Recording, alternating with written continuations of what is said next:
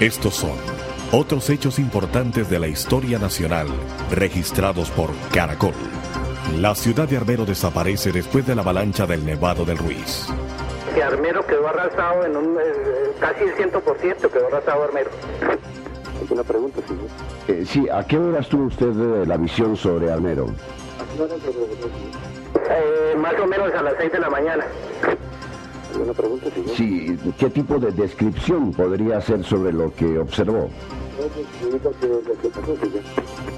Vea, eh, lo- es decir, eso quedó, todo lo borró casas, borró todo, todo, todo. Sí, sí, ah, es decir, desapareció todo el mundo. Yo creo que habrán eh, ni un 5% estará, estará con vida lo que era Armero. Desastres aéreos. Lo que estoy observando en este momento desde el caracol del aire son pequeños fragmentos de vestidos, de, fuselaje del avión, del aparato mismo, el 757. No hay sobrevivientes, no hay sobrevivientes.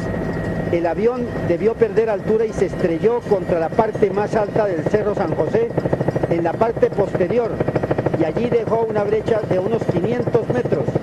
Es decir, rompió despegó totalmente la capa vegetal y ahí es un amasijo.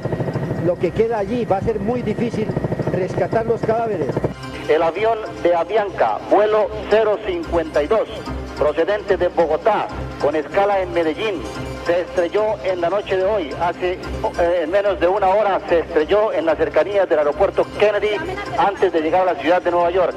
Por favor, ¿qué informe tiene usted en este momento sobre el HK-2422 de SAM que partió de Panamá? La información que tenemos de varios testigos aquí en Santa Bárbara es que vieron una aeronave precipitarse y chocar contra el llamado Cerro San Vicente entre los municipios de Abejorral y Santa Bárbara, concretamente en cercanías de la factoría de cementos El Cairo. La toma del Palacio de Justicia.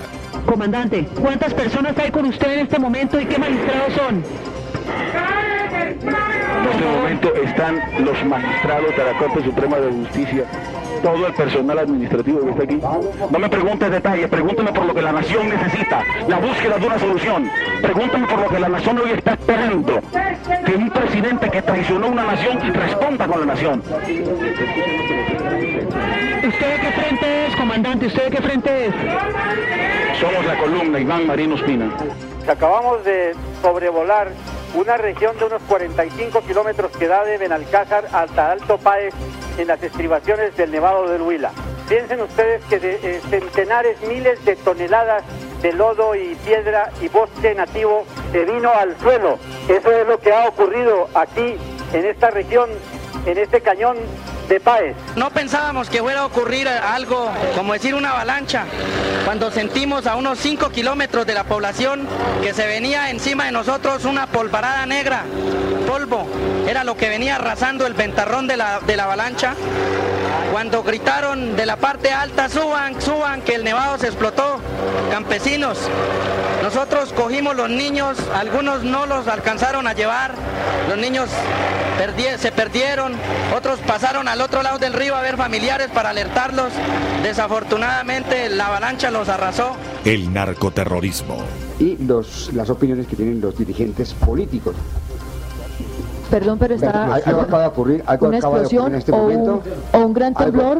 al- no, algo acaba de ocurrir en este momento, 7 de la Bueno. mañana, 32 minutos. ¿Nos perdonan? Aquí los estudios de Caracol acaban de Sí. ser sacudidos. Hay ¿En qué una- parte? Eh, vamos a saber qué fue lo que pasó aquí en Bogotá. Edwin. Sí, señores. Ah, Eh, Edwin, yo ¿qué fue lo que pasó? exactamente aquí en San Fasón, frente al edificio del, del Departamento Administrativo de Seguridad. Hace falta- aproximadamente seis minutos, una violenta explosión eh, en el frente al edificio del DAS, pues prácticamente destruyó la parte que da hacia Monserrate, o sea, la parte oriental de Bogotá.